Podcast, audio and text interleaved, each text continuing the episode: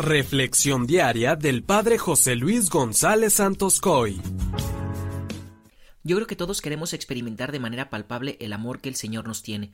Todos quisiéramos sentir la presencia de Dios en nuestras vidas. Cuando hemos experimentado alguna situación de dolor o dificultad, nos cuesta mucho trabajo reconocer a Dios y podemos llegar a pedirle señales para descubrir su presencia en nuestras vidas. Pero hoy el Señor nos sale al encuentro y nos dice que el más grande signo es la conversión del corazón y su presencia en la Eucaristía. Escuchemos Lucas 11 del 29 al 32.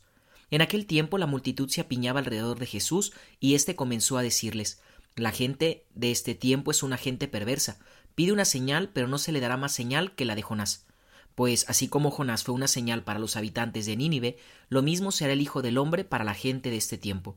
Cuando sean juzgados los hombres de este tiempo, la reina del sur se levantará el día del juicio para condenarlos, porque ella vino desde los últimos rincones de la tierra para escuchar la sabiduría de Salomón, y aquí hay uno más grande que Salomón.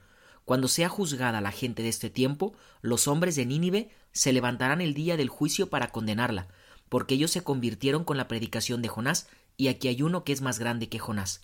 Palabra del Señor.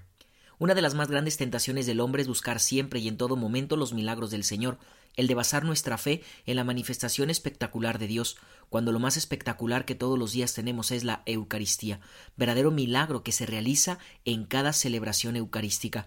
El exigirle al Señor milagros para aceptar la fe no es sino un pretexto más para permanecer en la incredulidad y en la falta de compromiso para un cambio verdadero. Sabemos que Nínive, a donde el profeta Jonás va a predicar el cambio, era una ciudad considerada frívola y pecadora, aunque también sabemos que el mensaje de este libro de la Escritura es mostrar cómo los paganos hacen caso de la predicación de un profeta y se convierten de corazón, mientras que el pueblo elegido, Israel, a pesar de tantos profetas que les habían mandado, sigue lejos de Dios y con un corazón obstinado.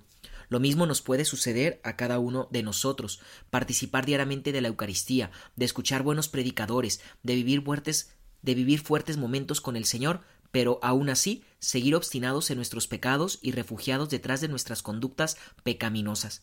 En realidad en este Evangelio lo que hace Jesús es reprocharles a los hombres de su generación la dureza de corazón que tenían, quienes se rehusaban a la conversión.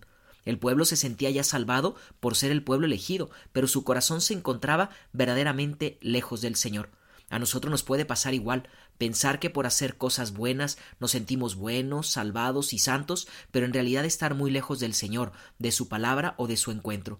Hoy el Señor nos vuelve a llamar a una fuerte conversión de corazón.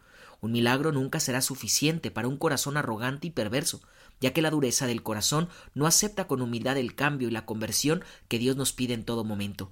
Algunos signos de una verdadera conversión de corazón pudieran ser si luchamos todos los días en perdonar a quien nos ha ofendido, si perseveramos en alejarnos de un vicio que me pierde como es la droga, el alcohol, el sexo, la pornografía, etc., si luchamos por dominar nuestro carácter fuerte e hiriente, si vivimos nuestra vida sin autojustificarnos y sin autoconmiserarnos por lo que hacemos, si quitamos los resentimientos de nuestro corazón, etc.